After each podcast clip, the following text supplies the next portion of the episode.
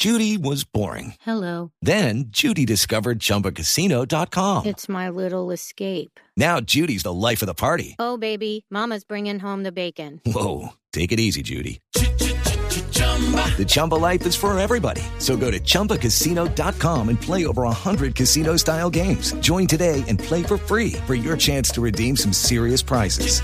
chumba ChumbaCasino.com. No purchase necessary. Void where prohibited by law. 18 plus terms and conditions apply. See website for details.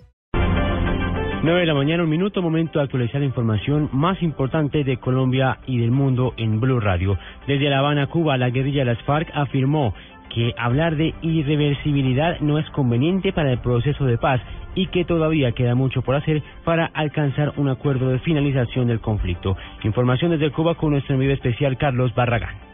Pablo Catatumbo acaba de hacer aquí en La Habana, si se quiere, un aterrizaje forzoso del proceso de paz. Dijo que si bien se ha avanzado, no se puede todavía levantar la bandera de la victoria porque faltan muchas cosas por acordar. Comenzando por recordar que tanto hay temas cruciales en los puntos 5 y 3 que se están discutiendo, como los hay en el conjunto de las 28 salvedades que permanecen en el, en el congelador esperando el momento para que se vuelva por ellas.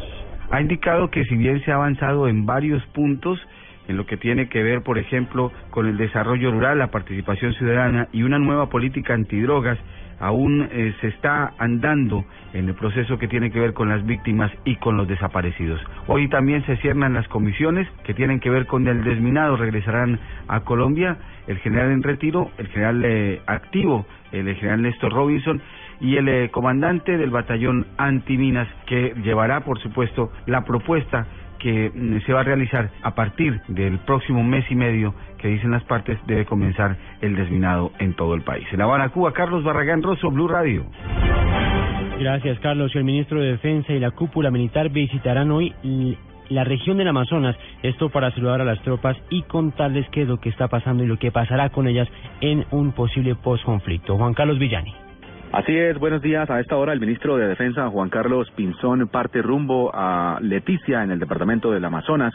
Él va a iniciar una gira por varias unidades militares del país eh, para tratar el tema de qué pasaría luego de una eventual firma de la paz con la guerrilla de las FARC en este proceso de paz que se adelanta en La Habana, Cuba. También para iniciar o continuar este proceso de motivación de las tropas en lo que se ha denominado el tema del posconflicto. ¿Qué va a pasar y cuál será la misión del ejército? Que no van a disminuir sus hombres y, y tiene que ver básicamente con el tema de motivarlos para que sigan luchando por defender al país.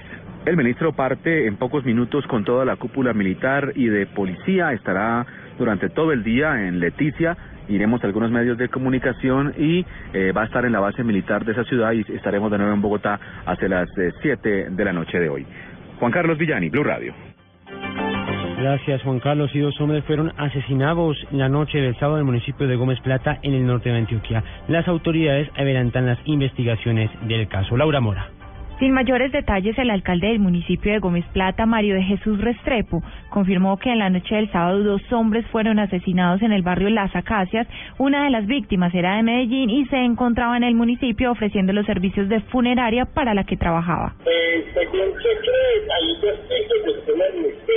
estamos en investigación para tomar de la Como Libardo Álvarez Pineda y Uberney Donado Naranjo fueron identificadas las víctimas. La comunidad teme por los recientes hechos violentos, ya que hace 15 días otros dos hombres oriundos de Carolina del Príncipe fueron asesinados en una vereda de este municipio. En Medellín, Laura Mora, Blue Radio. 9 de la mañana, 5 minutos. Tras la situación compleja que se vive en Venezuela, ciudadanos de ese país han llegado masivamente a Cúcuta junto con sus hijos. En la ciudad fronteriza se activan planes para garantizar el estudio de los menores. Juliet Cano.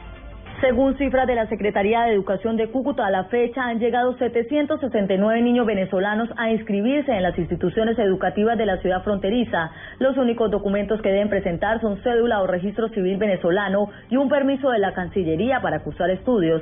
Posteriormente se les da un plazo de tres meses para que legalicen su situación ante las embajadas. Secretario de Educación de Cúcuta, Luis Carlos Guzmán. Un niño venezolano llegue en la emergencia, en cualquier cosa es atendido directamente, se puede acercar a la Secretaría de Educación donde se le guía cuáles son los requisitos, pero se le asigna un código único para que él sin ningún problema pueda ingresar al aula. Según el secretario de Educación, a estos niños se les realiza un proceso de nivelación educativa, ya que el programa académico venezolano difiere al tradicional que se aplica en Colombia. Desde Cúcuta informó Juliet Cano, Blue Radio. Gracias, Juliet. Y este fin de semana hubo campeones en tenis y en el golf mundial. Información con Pablo Ríos. El número uno del mundo, Novak Djokovic, se consagró campeón del Masters Mills de Indian Wells tras vencer al suizo Roger Federer con parciales de 6-3, 6-7 y 6-2. De esta manera, el serbio alcanzó el título número 50 de su carrera a sus 27 años de edad. En noticias de golf, el colombiano Diego Velázquez se consagró campeón de la Bianca Colombia Open que se realiza en el Club Los Lagartos de Bogotá como primera parada del PGA Tour Latinoamérica 2015. El bogotano terminó el torneo con una tarjeta de menos 18 golpes, con 6 de ventaja sobre el segundo Alex Moon. En el Arnold Palmer Invitational del PGA Tour, el estadounidense Matt Every defendió su título. Con un total de 19 golpes bajo el par, el oriundo de Florida se quedó con el campeonato y se llevó 1.134.000 dólares. El colombiano Camilo Villegas terminó empatado en el puesto 21 con menos 8. Y en el Ladies PGA Tour, la santanderiana María Uribe acabó empatada en la casilla 71 con 3 golpes bajo el par, a 18 de la novata y ganadora surcoreana Hyo Jung Kim de tan solo 19 años. Pablo Ríos González, Blue Radio. Noticias contra reloj en Blue Radio. 9 de la mañana, 7 minutos, noticia en desarrollo. La UEFA propuso su formato de las clasificaciones europeas para Mundial de Rusia 2018 con 52 países para un total de 14 clasificados, uno más en los que representaron al continente en la última cita mundialista en Brasil. La cifra, los rebeldes sirios y yihadistas eh, que combaten el régimen de Bashar al-Assad han atacado indiscriminadamente a cientos de civiles, violando las leyes de la guerra, denunció la organización humanitaria Human Rights Watch.